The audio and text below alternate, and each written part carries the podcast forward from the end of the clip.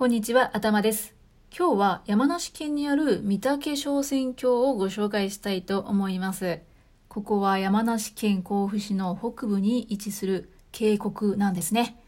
国の特別名勝でもあり、日本遺産にも認定された注目の観光場所ということで、長い歳月をかけて削り取られた花崗岩の断崖や奇岩、奇跡と清純で豊富な水の流れを見ることができ、渓谷沿いに整備された遊歩道では、四季折々で変化に富んだ渓谷美を間近で楽しめます。ということで、ここ、日本一の渓谷美と言われるようですよ。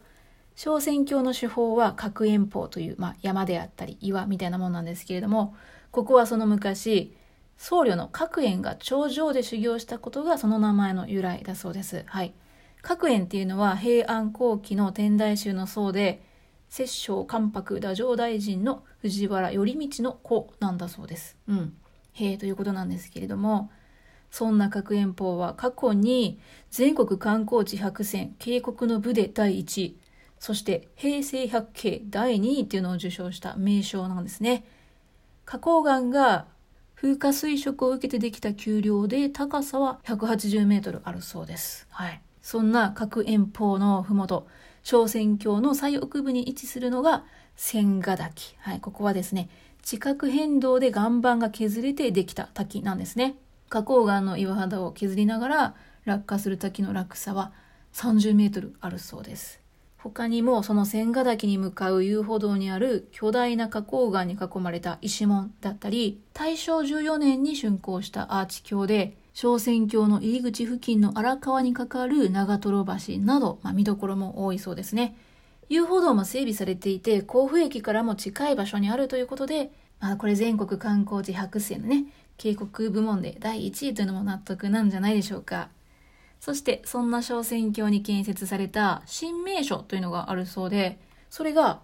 クリスタルファウンテンと言われる水晶を使った大きな噴水なんですね。この噴水はかつて水晶と宝石の町、甲府のシンボルとして、甲府駅前にあったものをモデルとし、地元の企業が小選挙に蘇らせたものということなんですけれども、これかつて甲府駅の駅前に作られていた水晶をイメージした噴水がね、まああったということのようですが、うん。それよりもですね、甲府が水晶と宝石の町っていうのは私初耳だったんですけども、皆さんご存知でしたでしょうか？ちょっと調べてみるとですね、この小仙峡がどうやら水晶発祥の地と言われているようですね。小仙峡にある金峰山というね、山の一帯にはかつて水晶鉱山がたくさん存在していたそうです。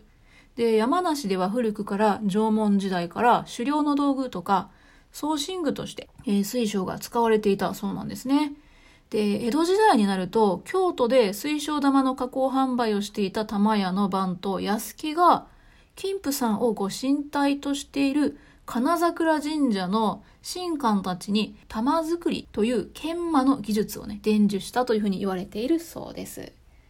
明治時代には水晶の発掘が盛んに進められて、水晶の研磨とか加工技術も高まっていったということで、こうした背景から甲府は日本一の水晶と宝石の街に成長したんだそうですよ。へえですね。ちなみに、小仙峡にある金桜神社では、この地で発,、えー、発掘されて磨き出された水晶を火の玉、水の玉としてご人望にされているそうです。はい。世界中にね、パワーストーンと呼ばれるものたくさんあると思うんですけれども、その中でも水晶っていうのは日本人に一番馴染みのある石かなと思います。